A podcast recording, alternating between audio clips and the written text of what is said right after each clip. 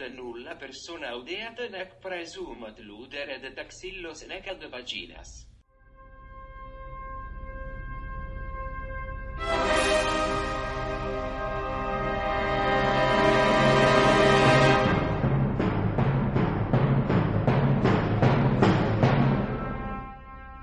Hoy en Monografías de la Vacuidad.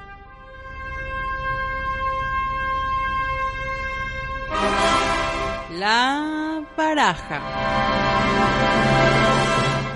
Temazo, temazo que les escogí el día de hoy para que nutran todo su consciente e inconsciente, señores. La neta, sí. Qué Señoritas gólatra. y Qué señoras. gólatra. Es ¿Se escuchó? Está súper bueno. Bueno, o sea, está también lo hice bueno. pensando en que yo necesito saber qué onda con la baraja, porque lo hice ju- justamente, les voy a explicar rápidamente. Ególatra y egoísta. Jamás, jamás, para que todos estemos en el mismo nivel de conocimiento. Su- eh, O sea, me refiero ególatra, yo ególatra no y sabía, egoísta. sigo sin saber porque solamente investigué, no he practicado los juegos de baraja y ahora el tarot, que me pareció increíble. Quédense hasta el final porque vamos a hablar del tarot. Lo escogí porque sé absolutamente nada de la baraja, ni del juego, ni del tarot. Entonces me causaba mucha inquietud. Y pues enos aquí. Venos aquí, ¿quieren, quieren saber qué es la frase, la frase que tenemos, que tuvimos ¿Qué fue principio? eso que al final dice como... Literal, según Google Translate, se traduce como para jugar a los dados, la persona se atrevería a suponer que no hay ni a sus páginas web. Evidentemente está mal traducido, pero es una, Las Evidentemente. páginas web eh, no existían cuando... es una prohibición que se hace eh, del- para jugar con juegos de azar, dados y también lo que le llaman en ese entonces las páginas, que se asume que son cartas, ya lo hablaremos en su momento, en el segundo acto de este Ah, lo que Google Translate eh, interpretó como páginas web fue esto que ellos llamaban Es páginas, pero eran página, cartas. página, no sé cómo se lea en Ok. Pero, ¿qué les parece si entramos al primer acto? Que se llama acto, el alumbramiento. El alumbramiento. ¿Qué ¿Quién es tiene una baraja? significado? Pues según la RAE, esa mierda institución, pero La baraja, oye, respétame siendo- la baraja, por favor. No, a la RAE. Ah, a. La RAE es una mierda de institución, pero sigue siendo nuestro referente en el idioma castellano. Es el conjunto completo de cartas empleado para juegos de azar. Y se usan muchas expresiones, echarse en la baraja, entrarse en baraja, irse a la baraja, jugar con dos barajas, meterse en barajas, peinar la baraja, romper la baraja. Peinar la baraja. Me Peinar encanta. baraja. Siento que eso puede ser un ¿Doble sentido? sinónimo para la masturbación. Peinar la baraja puede funcionar perfectamente como... En alguna referencia muy poética se le refiere al juego de naipes como el libro, libro despeinado, curiosamente. Pero quiero hablar también del verbo barajar. Sí, entremos a la etimología. A ver, El verbo perdón. barajar aparece testimoniado ya en el siglo XII con el sentido reñir y pelearse. Posteriormente se le atribuye el sentido de mezclar los naipes. Hay tres posibilidades. A. Bien, el origen que lo relaciona con luchar, que es el más antiguo y original. B. El sentido de mezclar sería original, aunque solo por el azar eh, no esté testimoniado hasta más adelante.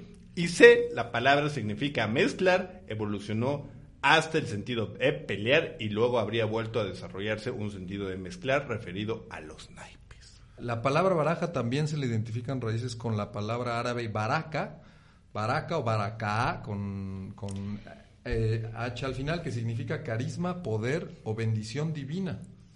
Entonces también tiene ese origen. Que tiene, tiene sentido por el origen de... Bueno, uno Ya de los orígenes de la, de la baraja, sí, ¿no? sí, de los un- lugares ¿no? donde pudo haberse Entonces, originado. Lo que sí es que la palabra baraja, o sea, y el término barajear, solo existen en castellano. No hay ningún idioma que tenga una palabra específica. Ah, para barajar. para, o sea, en inglés se le dice Sí, que del mazo sustantivo- de cartas, exacto. ajá, es un sustantivo y un verbo. ¿Qué les parece esta, este significado de barajar en el, durante el Imperio Otomano, que también se le llamó así al hecho de revolcarse en la cama con una ramera, de acuerdo con el lenguaje eh, burdelesco, en el que asimismo el uno de bastos es alusión fálica y el dos alude al hecho de tomar el bastón y largarse al que ya ha hecho cuando tenía que ser en su un lugar.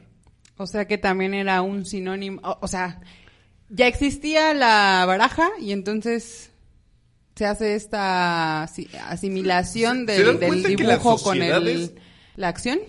Ajá, ya, ya existía eh, los naipes, de hecho es mucho más antiguo, pero siempre se le ha dado en las diferentes sociedades, se les ha dado un- una connotación un poco este, prohibitiva, clandestina, Siempre ha estado asociado con las pulsiones oscuras del ser humano. pero Los esto tiene- exactamente, Los vicios, porque las- la- primero, bueno, según la investigación ardua que hice de, de- de 30 minutos, se supone que nace como un artículo dentro de la brujería, de una herramienta dentro de la brujería. Posteriormente se da este eh, el hecho de el- Pero aquí hace rato este Juan Pablo nos comentaba sobre Sí, el claro. origen, pero en otra cultura. ¿Esto es dónde se da? El que, que el origen sea en la brujería. este en China. Ah, y pero tú nos hablabas de los romanos. No, no, yo también hablaba de, de ¿China? por ahí del siglo XII, siglo... Ah, pues hay, hay indicios diferentes, hay incluso hay quien, quien habla de que estaban ya por ahí de mil después de Cristo, en el, en el siglo X, ¿no? Y hay incluso referencias en el 900. Hay una historia ahí que parece ser, en algunos lugares parece ser que antes de que fueran barajas eran representaciones de dinero que se usaban para jugar ¿Los en otros caballos? juegos. Pero no, no, Ah, lo de los caballos era una cosecha ocurrencia, mía. ok. Pero en otro juego Inventando. hay pocos, o sea, no sé, en todas Suponiendo, las... suponiendo. Suponiendo, sí, pero otro juego y usaban de representación la baraja y de ahí luego dicen, pues juguemos de una vez con esto, ¿no? ¿Para qué? O sea, se dan cuenta que la baraja se presta para una infinidad de juegos porque hay un mundo de juegos con barajas, eh, pero también hay indicios, como dice Alex, de, que, de que en Europa, yo encontré que en Europa, Italia y España, eh, que hayan podido haberse utilizado esta, la baraja del tarot, con los diseños para enseñar mitología griega. Hay cosas, hay, Ah. eh, hay cosas diversas, ¿no? En- encontré también un dato interesante. En China, alrededor del año 1120, el emperador Sejong-ho distraía a sus concubinas con los naipes porque pues por la edad avanzada ya no podía hacerlo de otra manera y es ahí el alumbramiento de, de- de Del la juego baraja, con la sí. Pero bueno, o sea, em, hay un origen chino entonces, pero también eh, de Medio Oriente, ¿no? Que es de donde yo eh, y en la India también. Yo creo que más bien la ocurre India esto de la Egipto, sincronicidad que de la que hablabas al hay- principio. Sí, es que hay un debate, ¿no? No existe un lugar eh, certero de donde se diga, ah, la baraja viene de este No. lugar. Sí, sí. Porque, por ejemplo, también eh, en- con el tema del- de los asuntos espiritistas y, y- y diabólicos, que no tienen nada que ver, pero bueno, este, en el año 969 el emperador chino eh, Mu Sung atribuyó a los naipes las desgracias de su pueblo porque precisamente les digo, ellos lo veían como una herramienta para la brujería y para la hechicería. Hay, hay, sí. ¿Esto en qué fecha es? Perdón? 969. Ah, Ah, justo mucho antes de la, de la prohibición que incluso se hace, que las prohibiciones que se encuentran en Europa. Una cosa sí es segura, no había baraja en el Nuevo Mundo. No había, esa parece ser que se la traen de, De- de- Europa. de Europa. Cuando los conquistadores, eh, a, quien, a Ah, quienes les vale madres eh, la prohibición de la Inquisición y siguen jugando como siempre ha valido madres todo lo que prohíbe la iglesia. Pero bueno, se prohíbe, se la traen para acá. Aquí había un juego que se llamaba el Patoli. El Patoli, que era una especie como de, de parcase o par, par- ¿no? Se- era una especie de que iban avanzando con dados hechos de, de frijol. casillas, como en ¿De casillas. frijol? De- dados pintaban, le pintaban puntitos al frijol y entonces tienes tiras y pues los dados que salen Claro. volteados. No sé cómo es, hay poca, hay poca información, pero lo más curioso es que el Patoli tiene 52 espacios en su tablero, que era una X. Que son las cartas, del número de cartas. Son el ¿no? número de cartas que tiene la Baraja española. La baraja actual, la que usamos actualmente, la que que, es la española, la más, la más difundida la actualmente. española y con el im- impreso francés, porque el impreso es francés. La baraja surgió en varios lugares de Parece así lo ser. entendemos, ¿no? Parece ser, sí. Porque, pero, adem- pero estaba eh, de cierto modo relacionado con un asunto espiritual o religioso del lado, por ejemplo, de China, en donde Alex lo relaciona con este la brujería, bueno, lo relacionaban así, pero por ejemplo, en India la baraja se parte en las distintas eh, representaciones que tiene uno de sus dioses, el dios Vishnu. Vishnu, Ajá. así es, En Vishnu. todas las formas que puede tomar Vishnu están, represen- están representadas en los palos de la baraja hindú. Entonces, lo que me hace pensar que no necesariamente tienen un origen específico, sino se dan en los lugares a partir de la cultura del Pero lugar. que además va ligado, y Jodorowsky lo habla mucho, va ligado a una, a una especie de matemática ahí sagrada porque parecen moverse alrededor de, un, de números similares, o sea, y hay, hay casos de la baraja ligada con, con símbolos del zodiaco, ¿no? Me decían que incluso los arcanos menores en el tarot tendrían que ir ligado a eh, la temporalidad y por lo tanto a los signos zodiacales. Entonces hay una cosa ahí numérica de adivinación muy curiosa involucrada en el, en el nacimiento de los juegos de azar, que además si lo piensas, juegos de azar que haces, pues es, tienes el destino en tus manos, ¿no? Entonces es esta conexión con lo eterno, Con lo que no se puede ver, con ¿no? lo que no se puede ver, con lo que no te explicas, la fortuna. Pero, pero siempre ha tenido este- esta fama de, de, de ser perseguida la baraja, ¿no? Los Ha habido Ah, mucho de eso. Y aquí les tengo la primera madriguera de conejo. A ver, aviéntatela.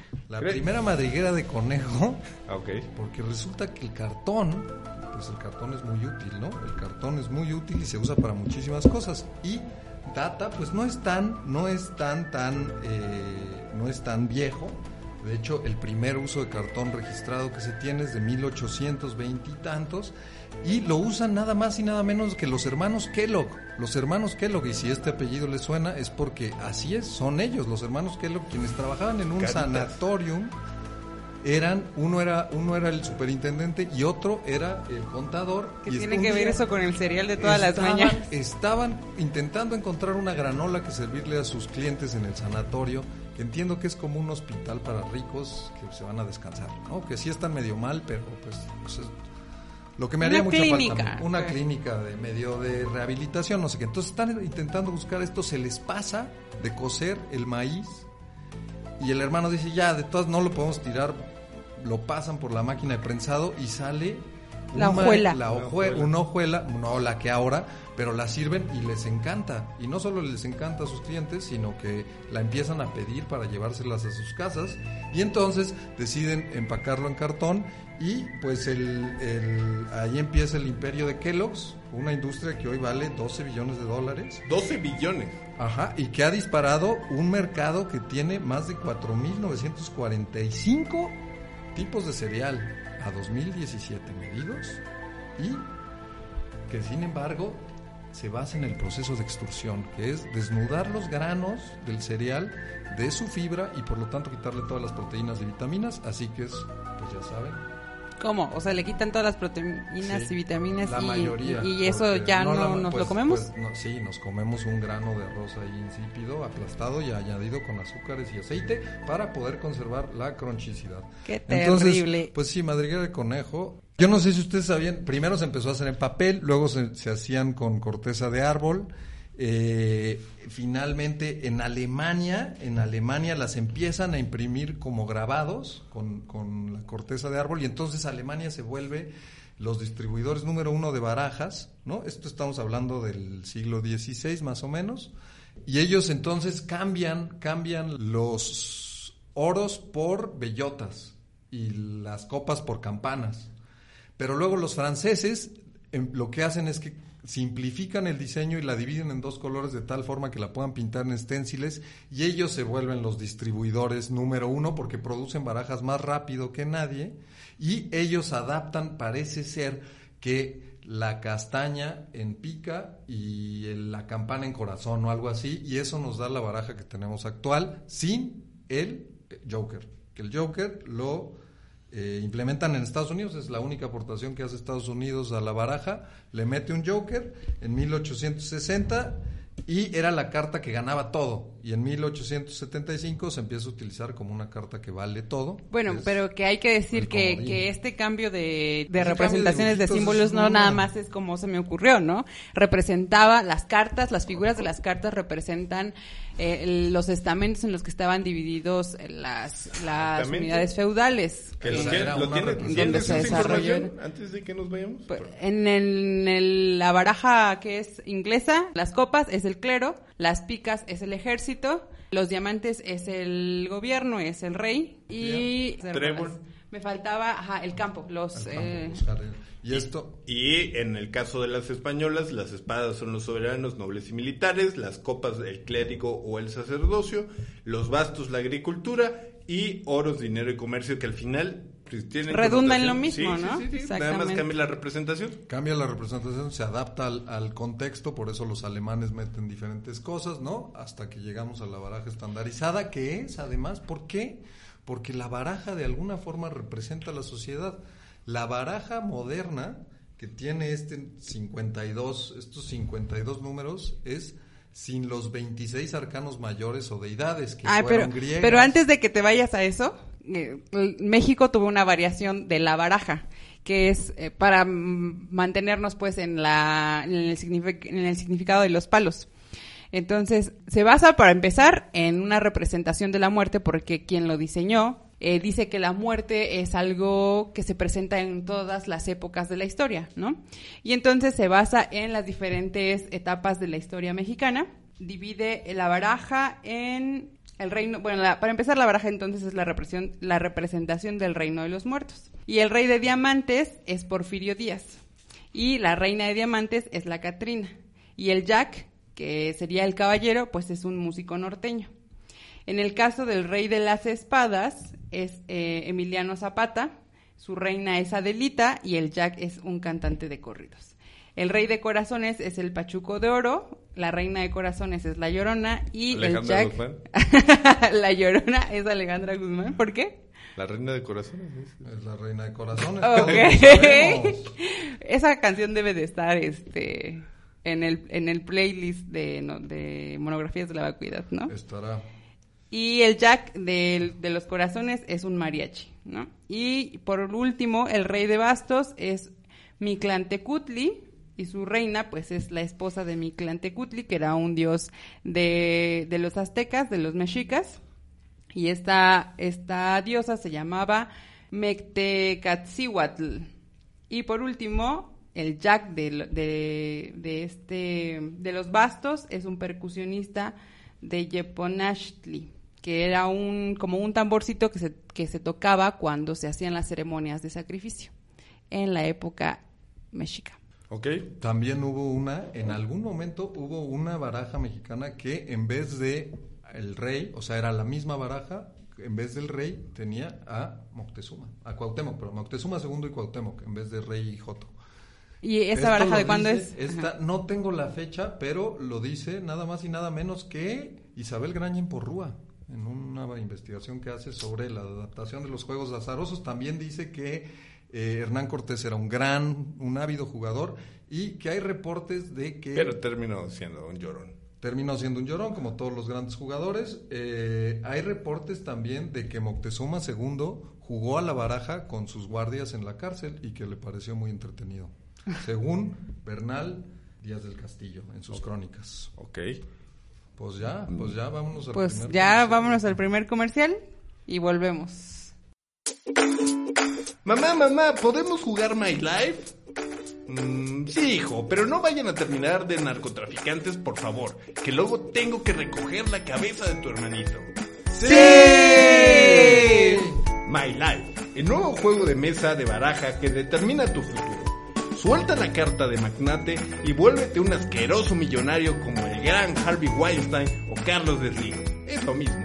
O deja caer la carta de videoblogger y conviértete en un famoso y hambriento youtuber como Luisito Comunica. My Life, el juego en el que cuando ganas, en verdad ganas. Y ya volvimos al acto número 2 de esta monografía. Y el acto lo titulamos Eso es del diablo. La cosa del diablo. Pero La está bien, cosa del está diablo. bien. Dijiste eso es, yo escuché eso es. Bueno, como sea. ¿Por qué lo titulamos Eso es del diablo? ¿Por qué? Porque durante mucho tiempo las cartas, los naipes, la baraja ha sido prohibida y de alguna manera se ha ido en contra de ella durante siglos y muchas Y sociedades. se sigue yendo, se sigue yendo. Sí. Ya les platicaré. Yo, yo me acuerdo que en la universidad, todavía en la universidad, a mí me... Ah, pues aquí está un también egresado de la misma universidad. No sé si te acuerdas que, a mí- por lo menos a mí, a mi generación, nos gustaba jugar baraja y nos prohibían jugar baraja. Yo soy muy feliz con mi universidad. ¡Maldita sea! Bueno, a ver, es que como nos dirían cualquier adulto sensato, pues vas a la universidad a estudiar, hijito, no vas a jugar y menos juegos de vicio y Pero es perdición. una- pero es, este, pero, pero, ¿qué, qué, qué, qué sustento hay detrás de eso? No, ¿De bueno, dónde viene eso lo dicen impulso? las personas Es un que- tanto ¿De dónde viene ese moralinas. impulso prohibitivo? Hay que exploremos eso, ver, exploremos venga. eso tantito. El, el tema prohibitivo viene a partir de que surgen de la, de la brujería y de la hechicería. Por eso tiene esa fama de que al final era una cuestión de culto satánico Yo, yo diabólico. Estoy, de, estoy de acuerdo contigo. Pensemos en cómo funcionan las, las religiones. Primero, o sea, sí, sabemos, la- de hecho, la primera referencia que hay de- en Francia de, de las cartas es en 1337, en la constitución de la Abadía de San Víctor de Marsella, que es el texto que les leía Ah, ok. ¿no? En, en, en el inicio que decía que nadie puede jugar ni a los dados ni con las páginas. Eh, pero yo, yo no creo que sea una cosa de es del diablo y está mal. Yo lo estuve pensando y yo creo que más bien es una cosa de cambio de eras y cambio de, de mitologías. Llega la, llega la iglesia cristiana, Constantino hace el concilio de Trento, lo que sea, se vuelve una forma de unificar el imperio y pues lo más fácil que haces cuando te das cuenta que la religión tiene poderes, no los dejes tener la religión en sus manos, que eso es lo que es la adivinación, es tener el contacto con el, universo, las deidades en tus manos. Entonces yo creo que más que esta falsa moral es un impulso de apoderar, como lo hicieron, como lo hicieron siempre la Iglesia Católica, llegó aquí y construye encima de lo que está, o sea, prohíbe cosas y construye encima de lo que ya está. Es- ese es su modus operandi. Eh, y así es que tenemos pues prohibiciones desde 1277 y 1387 por Juana I de la Castilla. En España con la corona de Aragón, eh, porque mencionaba que el juego daría lugar a, a una ola de fuleros y truanes. En 1400 Pero ahí sí hay un argumento Bueno. moral, ¿no? Fuleros y truanes, sí, pero con respecto a qué, ¿por qué las cartas, por qué jugar cartas te harían un truán? Bueno, pues es que ya, o sea, por un lado está la parte de la adivinación, pero en el momento que Jodorowsky lo dice, dice, tú le quitas los 26 arcanos, los 26 arcanos principales al tarot y dejas la baraja, ya va la baraja, y es un juego sin dioses. Entonces Claro. ya se vuelve un juego lo ter- del- de- del de- seres terrenales Ajá, pasa y de ser una cosa de sagrada a ser ya una cuestión de vicio. Y sí, ahí sí, de hecho se liga mucho al, al uso en, en las tabernas, por ejemplo, está prohibido, ah, y eso lo veo lógico. No puedes apostar en, una, en un lugar donde bebes porque si no, Va a terminar en una tribu- matanza, exacto, ¿no? O sea, eso tiene cierto sentido. Vaya, eh, no lo sé, se prohíben así en todas partes, ¿eh? En, en 1400 se prohíben en Francia, Suiza, Alemania y Países Bajos. La Inquisición, pues, ejerce su presión y tiene, hace su prohibición, cosa, de la que hacen nulo caso los conquistadores y lo traen a México y aquí también se vuelven sujeto a, a varias prohibiciones hasta que el rey Felipe II dice, oigan, si hay dinero involucrado, ¿por qué no cobramos? Y entonces es el primer monarca que empieza a cobrar impuestos por eh, los juegos de azar, tradición que se mantiene hasta nuestros días. Yo, yo tengo un dato aquí importante que en 1765 se empezaron a prohibir en las universidades norteamericanas, eh, iniciando con la Universidad de Pensilvania, porque se utilizaban para pagar los derechos de tuition o admisión a clase. Y en el París revolucionario sirvieron de cartilla de racionamiento. Cartilla, ¿a qué se referían con cartilla de racionamiento? No lo sé. ¿Tú, hablas de qué, qué año? Mil- 1765. 1700. Yo tengo que en, en, mil, en 1828, eh, cuando efectivamente los estados continúan cobrando las, eh, los juegos de azar, para vender barajas de naipes tenían que tener un estampado de la oficina de que habían pagado sus impuestos. Y pues la primera carta era el as, entonces la carta llevaba el estampado de aprobado y por lo tanto pues es más rara y se vuelve más valiosa en el juego. Ah, por la- simplemente por la A. Por, no, porque era la primera carta en el, en el mazo, en la baraja, y es a la que le ponían el sello de impuesto pagado. Luego, lo que dicen es esto puede ser un peligro, entonces empiezan a vender los ases. Entonces, el as de tu baraja siempre era un as que te vendía el departamento de Hacienda, la Hacienda, el tributario, y esas eran, y eran cartas muy coloridas.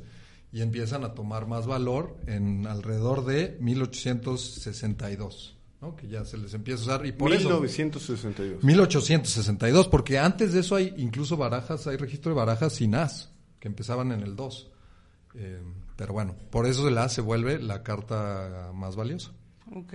Yo tengo otro dato interesante que contraviene con todo lo que veníamos diciendo de la prohibición, porque en la Segunda Guerra Mundial el ejército norteamericano lo ocupa como una estrategia militar. ¿El juego de baraja? ¿El juego El- de naipes? Los naipes, así es. ¿Por qué? Porque fue en 1990 cuando la fábrica de cartas US Playing Card da a conocer, ya que se, se, ya se sacaron varios archivos este, norteamericanos, ¿no? Y se da a conocer que en la Segunda Guerra Mundial ocupaban los naipes eh, para liberar a los eh, soldados norteamericanos de las este, campos de concentración los campos de concentración alemán para que por medio de los naipes lo, lo único que podrían trasladar de Estados Unidos a Alemania eran paquetes pequeños. Ahí mandaban los naipes y eh, los dados. Dentro de los naipes vendrían mapas ya estudiando el ejército estadounidense lo- los campos de concentración venían los mapas para poder salir de los campos de concentración e irse entre los naipes, entre las y no me acuerdo cuál era la otra carta, ven- venía un mapa para que tú pudieras salir de, de los campos de concentración. pero ¿cómo llegaban esa, esas, esos juegos, esos naipes al campo de Eso lo concentración? tengo aquí. A los prisioneros aliados les estaba permit- permitido recibir paquetes que provenían de entidades neutrales al conflicto o caritativas. Entonces, eh, los prisioneros del ejército aliado tenían la ventaja de recibir paquetes siempre y cuando fueran de eh, países neutrales. Estados Unidos este, negociaba con los países neutrales para que les hicieran llegar estos, estos eh, paquetes únicamente a los prisioneros. Y los prisioneros recibían monopolis o juego de, de, de naipes. Y lo, el Monopoly traía eh, dinero de verdad que podía negociarse con los soldados que estaban asegurando la- las prisiones alemanas. Y los ah, bueno, es una duda que no creo que me puedas contestar, pero ¿a poco los guardias de las de los campos de concentración, que no eran campos de concentración, tenían otro nombre, ¿no? Donde se guardaban a los prisioneros de guerra. Exacto. sí. ¿No? Porque el campo de concentración era solamente para los prisión, bueno, para los judíos que Para iban hacer a ser Era una fábrica de jabón. que iban a ser exactamente evacuados, evacuados según la política alemana. Este, que nunca se dieran cuenta que llegaban estos, el- para empezar el dinero, que era mucho más evidente que un mapa. Es que venían sellados, o sea, venían sellados y perfectamente diseñados o sea, desde las empresas. La, la empresa tenía como ya esta... Instrucción. Exactamente, de meter los mapas y meter el dinero dentro de los juegos, lo mandaban a, las, a los países neutrales, los países neutrales se los mandaban a los prisioneros y pues de repente decía, ah, sí, juego de naipes, no, no hay problema, pasa. Qué interesante. Conspiración internacional. Así es. Para Eh, los que todavía no crean en ella, pues... El caso, es, dato. el caso es que la prohibición y el tabú sobre los juegos eh, sigue ahora. La prohibición sigue ahora y hasta hoy nos rige la Ley Federal de Juegos y Sorteos en este país que en su artículo... ¿En cuál país? uno y dos, Porque tenemos en oyentes México, españoles, en este país, en canadienses. México, si no pueden oír nuestro bello acento mexicano. La- en este país y en varios otros, pues el, el juego y los sorteos y los juegos de hacer están muy, muy regulados, ¿no? Eh, tal así que la ley, o sea, si tú interpretas la ley literalmente, chéquense nada más, ¿eh? Dice aquí, artículo primero, quedan prohibidos en todo el territorio nacional en términos de esta ley los juegos de azar y los juegos con apuesta. Artículo segundo, solo podrán permitirse el juego de ajedrez, el de damas y otros semejantes, el de dominó, de dados, de boliche, de bolos y de billar, el de pelota en todas sus formas y denominaciones, las carreras de persona, de vehículos, de animales y en general toda clase de deportes.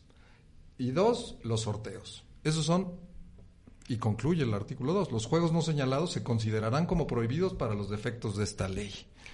¿Pero y qué se juega entonces en los casinos que hay instalados? Bueno, en- la ley después viene para regular regular el juego de azar, pero está prohibido conducirlo sin una licencia para conducirlos. A mí me sorprendió lo ambiguo que es este agrupamiento. Las matatenas no están en ningún lugar ahí, la lotería no está y la lotería sí es de azar. Entonces consulté un abogado. La, la matatene también. La, La bueno, no, es más Ah, de habilidad. no, la habilidad. matatena es de La habilidad. matatena es de habilidad y destreza, pero ¿El dominó? ¿Estaba el dominó?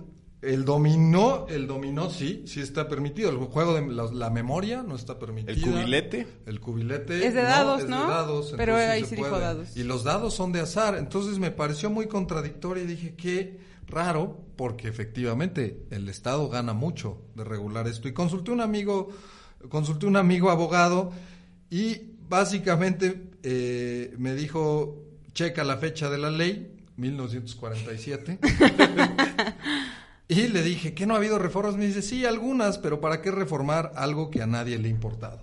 Me dice también que además esta ley de juegos es de la edad de Juárez y que probablemente eso haya pesado muchísimo en que solo se reforme la parte de, en parte sí, por orden social, porque yo le dije, ¿será que no lo quieren reformar porque es la herencia del papá, de papá Benito? Y me dice, pues sí, en parte sí, por orden social. Si ves la primera parte de la ley es muy tajante, las reformas y adiciones y el demás contenido es muy permisivo.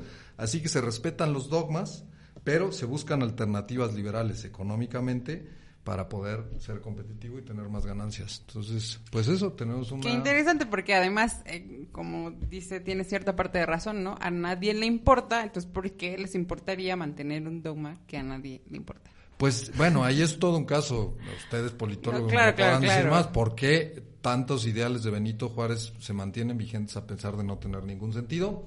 No lo sé, no es el tema del, del podcast hoy, pero otro día hablamos de Benito Juárez. Yo lo que hice es dije, Eso bueno, es vacuo también. ¿eh? es muy vacuo. La imagen de Benito Juárez es demasiado vacuo. La han vuelto vacua porque te la encuentras en cada esquina. Lo que hice, dije, porque dije, pero me hice la misma pregunta, ¿por qué está prohibido el juego de azar o de tablero? Y lo pregunté en Google y Cora me lo respondió. Aquí está Javier Siliento, Tecnicatura de Diseño y Juegos y Ludocatario en el Instituto Yuget. Dice, depende del país, pero en general están prohibidos por falta de conocimiento. Punto. Ok. No, eh, o sea que todo se resume a que quien prohíbe es ignorante. No, no, yo creo que no. Nada más me pareció muy graciosa la respuesta de, de este usuario. Bueno, creo que es hora de pasar a nuestro último acto, pero antes de eso, pues tenemos que escuchar el respectivo comercial porque, pues, patrocinadores. No comemos de aire, ¿no? No. Comemos de aire. Tampoco comemos de este podcast, por cierto. Déjenme decirlo. Ay. ¿Te va mal en el amor? ¿No tienes dinero? ¿Estás harto de tu trabajo burocrático y necesitas otras formas de ingreso? Pues yo también. Por eso, la Iglesia Internacional del Brontosaurio está abriendo su departamento de cartomancia. Así es, cartomancia, lectura de cartas por Instagram, mensajes por DM con el host de este show, Juan Pablo Ibarra Farías. La Iglesia del Brontosaurio, con su nuevo departamento de cartomancia. Y pues es que sí, chicos, la situación está difícil, así que estoy empezando un nuevo negocio. Ya voy a empezar a leer tarot. ¿Estás- ¿Estás metiendo tu empresa dentro Estoy de... meti- sí, me estoy autopromocionando. Ok. ¿Nos lo estás pagando? que ¿Estás- empezar sí, a ¿Lo sabe nuestro ahí. contador? Lo estoy pagando en horas hombre, lo estoy pagando en horas hombre y en horas de hombre blanco, que además son mucho más caras. Eso queda fuera de la edición. Claro que no. Claro, claro que no lo voy a Oigan. contar. Pero venga, ¿a ¿quién, quién se quiere echar una, una... ¿A quién le leo las Pero cartas? va Yo. a que decir primero que cuál es El el, tercer nombre de acto. nuestro Vamos tercer Claro, acto. con- nuestro tercer acto. Se Tercer llama acto. Ten cuidado porque te lo están sonsacando. Así es. y vamos a hablar de la bellísima ma- arte del tarot. El Sí. bellísimo arte del tarot. Cierra esa computadora, por favor, Juan Pablo, y no? léeme las- A las ver, cartas. Dale. A ver, ¿qué quieren? Es- ¿Quieren tirada gitana? Ay, no, tirada egipcia, tirada española. Maldito millennial, ¿lo traes Tengo- en el celular? Para ¿Tirada mí, para todos ¿Cuáles tiradas mis... tienes tú ahí? El azar, el azar está en todas partes, Alex. También en internet. No, Tengo eh, gitana, no egipcia, española. Egipcia, egipcia. ver, la egipcia. La tirada egipcia de tarot. En esta tirada se utiliza la varada egipcia eh, y solo la parte correspondiente a los arcanos mayores. ¿Ves? Esto es Solo no todas las tiradas. En total 22 cartas. El consultante tendrá la opción de barajear para entrar en más en contacto con la baraja. Finalmente se extraen seis cartas y de esas seis cartas se deberá seleccionar tan solo una de ellas dando al final el resultado de la consulta. Entonces esa va a ser tu tirada, Alejandro. Déjame decirte que eh, pues el tarot funciona cuando tú quieres que funcione. Tienes que abrirte, tienes que abrirte a lo que te va a decir. Yo sí, yo sí creo en el tarot. Yo no creo en eso. A ver. Barajea. Tengo que- Pícale ahí. Pícale ahí para ¿Varias que veces? Sí, varias veces. Ahí está, ahí se está barajeando lo que tú quieras. Wow. Wow, siento que mi abuela va a estar muy decepcionado. Es muy probable. Muy decepcionada de mí. Creo que ya no puedes barajear más. Entonces Ok, ahora sí, dale tirada. tirada. De ahí te dice, selecciona una carta. ¿Ver cartas? ¿Sí? Y la carta que le salió, ¡oh! El apostolado, el hombre ahorcado. El ahorcado. A ver, explícame qué ahorcado. chingada No te asustes porque no significa... No significa que te o sea, vayas a ahorcar. El arcano del ahorcado es, es un... El único que significa lo que es la imagen es el ahorcado. Significa que vas a morir ahorcado. No, no, significa que, bueno, según este app, significa que estás pasando por un periodo en el que todo parece lento, inmóvil, estático. Tu vida amorosa está pasando por grandes sacrificios y el desánimo puede haberse arraigado No, debido a la sensación de que su capacidad de amar no está siendo reconocido. Cualquiera que sea la situación se moverá hacia arriba. Pero esto dice, dice, puede ser, o sea, esto es en cuanto a amor, a lo mejor no aplica en ti No para amor. aplica el amor a lo De mejor en otra parte de estancamiento. tu vida. De- Pues sí, estamos en plena pandemia. como no voy a estar estancado? Cualquiera, pues ahí está, ¿ves? Ábrete, ábrete a lo que te va a decir. Dice, Exacto. cualquiera que sea la situación, se moverá hacia arriba, dejará de ir el dolor y el miedo y verá las cosas desde múltiples puntos de vista. Es un tiempo de espera donde parte de las soluciones no puede ser en función de su posicionamiento, no sea preso de sus limitaciones. El, arcano, el arcano del hombre arcado, como ya voy a decir a, a Jodorowsky, tiene que ver eso con la necesidad de liberación. Entonces, señor Alejandro... ¿Nada más ¿usted tiro tiene- una? Nada más es una. es Ah. una. A ver, yo quiero. ¿Tú quieres tirar una? Sí. ¿Quieres el egipcio? Sí, también. Ay, qué copiona. Pero es que en las demás te hace elegir más cartas, ¿no? En las otras no, tiradas. creo que todas son tres. Ah, bueno, a ver, En entonces, este ¿qué otra app. tirada hay? La tirada, ¿Por qué pues hay un elegí chorro uno? de tiradas, ¿eh? ¿Por qué uno? Estás diciendo Ah, te tres. hace tres, sacas seis y eliges una. Otra Ah. sacas tres y eliges una. Creo Ah. Es cuestión del app, la verdad. Eh, ah, ve, es que la te- esto no lo leí. Discúlpame, Alejandro. Las tiradas, en la consulta egipcia, la tirada se trata únicamente de asuntos amorosos. Entonces no aplicaba Ah. para ti. Pero sí apliquen con la- lo que A dices ver, del estancamiento. otra tirada. ¿Otra tirada egipcia? No. o- otra Cabe decir, Eso no. cabe decir que... No, para variarle la, la tirada. No, pues. Aquí está, mira, ámbito general, la, la consulta gitana. y Luego me tiras una egipcia porque aquí las sensibilidades. Está, cabe decir que está aquí presente asesorándonos con el sonido. porque hacemos pura desgracia. Porque siempre nos va muy mal, muchas gracias, nos urgía. Si, sale mal el audio, quitas esta eh, parte. En esta tirada se van a utilizar un total de 36 cartas gitanas, de las cuales el consultante tendrá opción de barajear para entrar más en contacto con la baraja. Finalmente se extraen 6 cartas y de esas cartas se seleccionan 3 okay. dando el resultado final de la consulta. Varía, son tiradas. Pero eh, esta baraja que es? Esta es la gitana. Es la misma baraja, solamente es, eh, una tirada. tirada ¿Significados? No, los arcanos son siempre los mismos. No, pero eh, la egipcia dijiste que era la parte amorosa. Ajá, esta es general. Ah, te, la lee en general. Y son tiradas, son formas. Las tiradas se les llama la forma de leer el tarot. Pero los arcanos son, están basados. Ya están las seis cartas. Escoge tres. ¿Elijo tres? Sí. Los arcanos están basados en... Son arqueotipos, que arqueotipos son pues simplemente símbolos en el subconsciente colectivo, o sea, son imágenes que a todos nos resuenan. Eh, Bueno, más que imágenes son formas de procesar las vivencias, Exacto. pero que son además herencia de colectivas, o sea, herencia de cómo se procesa cómo se procesa un suceso, pero se procesa según lo que hemos heredado culturalmente. Como la imagen de Benito Juárez. Por ejemplo, Sí, sí, se, se procede y de acuerdo a tus experiencias. Por eso el tarot eh, dice, o sea, una cosa muy bonita que leí es que realmente le permite al lector... No se vale eh, leer sus propias cartas. A ver, no, además yo soy el lector. tú eres el La pitonizo. traición, la esperanza y la visita. Aquí, por supuesto, el orden en el que salen, e inclusive si salen Volteadas. tiene mucho que ver y aquí pierde la lectura y además, pues yo no sé ni un carajo de esto. Es mi primera lectura de tarot. Eh, la traición, vigila tus espaldas, puede ser que alguien te esté intentando causar problemas.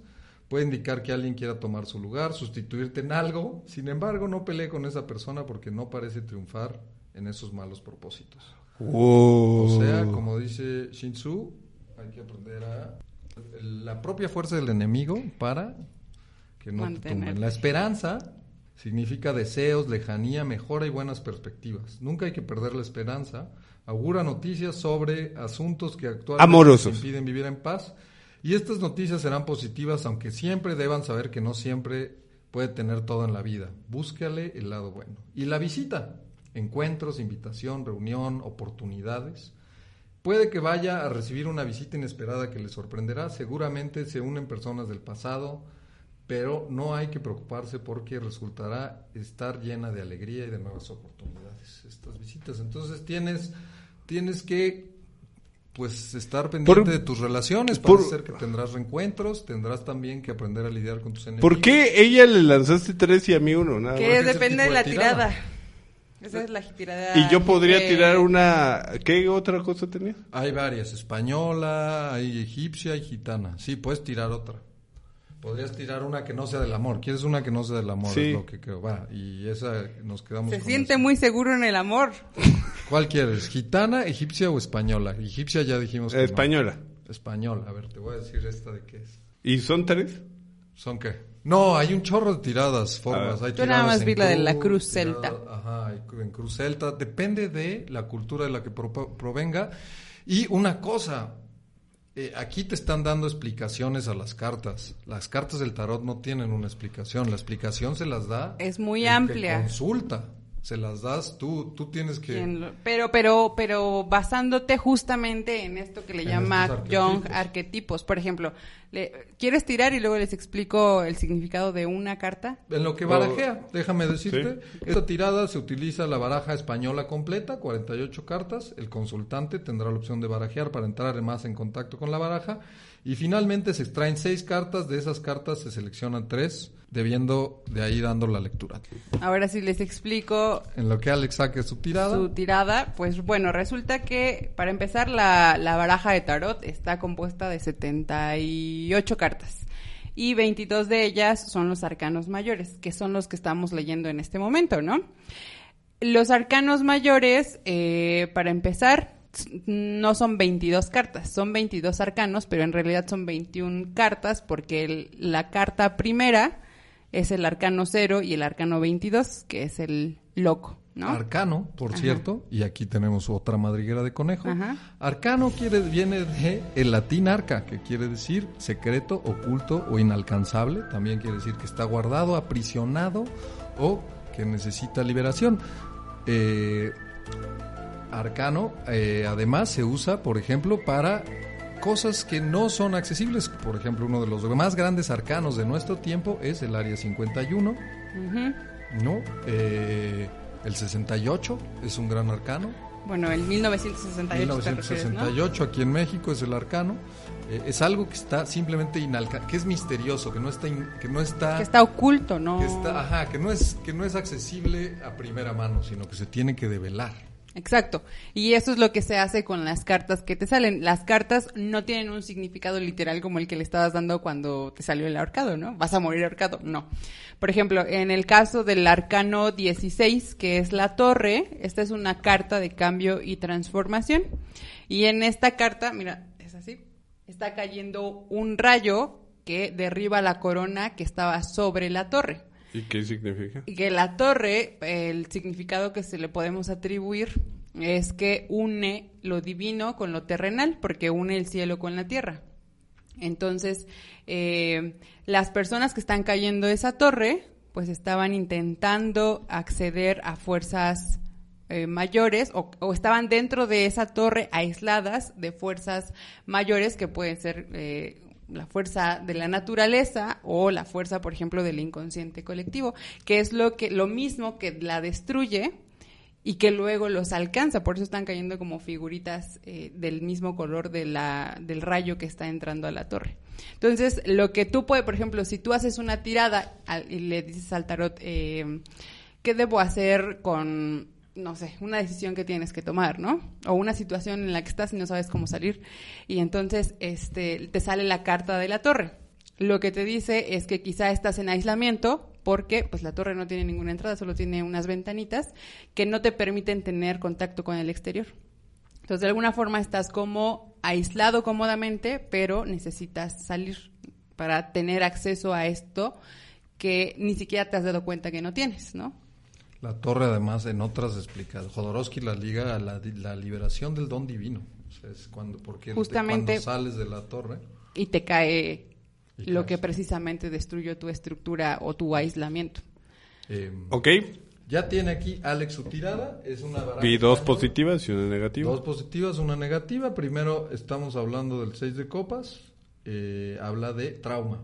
Hay trauma, hace referencia a algún evento del pasado, algo que te está pesando. Y sí nos habías dicho ya que te sentías que te sentías atrapado, pesado, como, pues la cuarentena, como nos tiene a todos. Efectivamente, la- el tarot habla de lo que está pasando alrededor, no es una No, lectura del futuro. En realidad no le creo porque Es que no pe- sé- está pegado a un software que... Eso es, eso es en parte, pero puedes tú utilizar estos arquetipos para superar retos en tu vida. Por ejemplo, aquí dice que tu segunda carta es el as de oros. Simboliza el éxito, el triunfo, la felicidad, prosperidad en general. Prosperidad puede ser económica, puede ser simplemente de metas. Y tu tercera carta es el nueve de bastos, que habla del bienestar, de que vas a cumplir tus metas. Entonces, y el orden, como habíamos dicho, es muy importante, ¿no? Entonces, aquí tiran, primero hablamos de un trauma o algo, no, pero no tiene que ser algo trauma, pero hay algo que, que no te deja avanzar hacia ese éxito y esa conclusión de, de prospectos. Puede ser una cosa temporal, puede ser una cosa emocional. o sea, ahora sí que aquí el que asume, y lo dice, y lo dicen muchos de los que tiran tarot, la lector. responsabilidad es del lector, del que pregunta y del que sabe eh, qué, qué le sirve y qué necesita ¿no? en su momento. Em, ¿Algo más que quieras añadir tú? Pues nada, que, que no me pasó por la cabeza cuando elegí la baraja que me iba a mm, introducir al mundo del tarot, cosa que no me, o sea, me parece que sirve, tanto así que lo estudió un psicoanalista que era Carl Jung, eh, que, que sirve para quizá conocerte mejor. No, no es adivinar lo que viene en el futuro, es quizá conocer, Es presente. que te, es como una guía para analizar situaciones en las que pudieras estar, ¿no? ¿Qué es lo que la iglesia No quería, retira, exactamente. retira del creyente y le dice, no, tienes que pasar por mí? Una parte dogmática La parte característica dogmática, del... característica del- de cualquier institución, pero bueno, la, la institución... Y que, ade- no, que además monetizaba, ¿no? Porque Monetizaba. para tener acceso al perdón o... Se o a vendían. exactamente. Bueno, se vendían y se les pagar. daba tierra y se les hacía todo. Eh, oigan, eh, pues que ya estamos acabando, ¿verdad, mi Ale? Ya, estamos acabamos. acabando. Ya en Déjenme- este momento, ya se acabó. ¿Ustedes habían, alguna vez habían pensado en la relación entre, eh, entre tarot y la lotería? ¿Se dan cuenta que muchos de los, el borracho, El la loco. muerte, el loco, tiene que ver. No encontré nada que lo corrobore, pero sí surge la lotería y, el ta- y, la- y los naipes surgen alrededor del mismo tiempo y en las mismas zonas. Se habla de Francia, Italia, España, 1400 más o menos. Y llega la lotería a México, aquí hay la última madriguera de conejo, llega la lotería a México en 1769 a través de, ¿saben de quién? De el señor Clemente Jacques. Y si Clemente Jacques le suena conocido es porque sí, es ese Clemente Jacques quien se dedicaba a importar cosas, frijol, arroz, juegos de mesa, trae la lotería y la empieza a comercializar y a partir de la comercialización de lo que importaba es que él decide volverse, bueno, no, decide abrir una fábrica de, de alimentos enlatados en México y se vuelve pues la más grande. Pero no solo eso, porque no sé si ustedes sabían, pero en este mundo capitalista la gente que patenta las cosas se lleva la parte grande del pastel. Clemente Jacques tiene además pasatiempos gallo, que quien tiene la patente del diseño original de la Lotería Mexicana. Diseños gallo. Ah, Pasatiempos gallo. Esos juegos Ya de sé, esos sí, son sí, claro que los Jacques. jugaba y tienen un gallito atrás, creo, Ajá, ¿no? eso Sí. dice gallo y un había turista, todos esos son de Clemente Jacques. ¡Wow! Y es el Clemente original. Y yo creía que eran como chafas. Cuando los llevé a jugar, era como. La ¿por qué lotería dice de, de Don Gallo es el diseño original, ¡Wow! ¡Qué bonito! Clemente Jacques. Me remontó a mi infancia. Vámonos ya con Finalmente, este buen recuerdo. Déjenme darles una buena noticia. Yo me tiré el tarot hoy, me salió el 3 de copas, que habla de un renacimiento, de que va a haber eh, una celebración, que habrá eh, concreción de, de metas y proyectos. Y me decía mi compañera, mi Rumi, que el 3 habla de, los números hablan de, probablemente, hay quien dice, su abuela lo decía, de signos zodiacales. El signo zodiacal número 3 es el que estamos ahorita, que es Géminis. Entonces, si es el signo zodiacal del que estamos ahorita, probablemente esta alegría y esta prosperidad se refiere a algo que estaba muy presente en el momento en que tiré la carta, que me estaba justo sentando a escuchar nuestro podcast. Entonces, creo que el destino está con nosotros, qué chicos. bonito. Eso Va- me te- gusta. eh, fue ¿Ves? una Es- carta. y además alimenta tu... Sí, te- La- te, Ajá. te hace así como burbujitas. Pero pregúntale a tu abuela y a ver qué nos dice. ¿Qué piensas del tarot? Le voy a preguntar. Pregúntale a ver qué dice. Ok, ¿nos vamos? Vámonos. Nos vamos. Vámonos porque... a urge una cuarta seguir. del micrófono. Nos vamos. Gracias, aquí a todos los hombres presentes. Preséntense, por favor. Porque no nos presentamos. No, Ale- Pero Juan se Pablo. despide Juan Pablo Ibarra. Michelle Guzmán. y Alex Hernández. Y gracias al técnico, más allá del técnico, es solamente su pasatiempo. Pero muchísimas gracias. Luis Muchas Osorio. gracias. Muchas gracias. Vámonos. Hasta la próxima semana.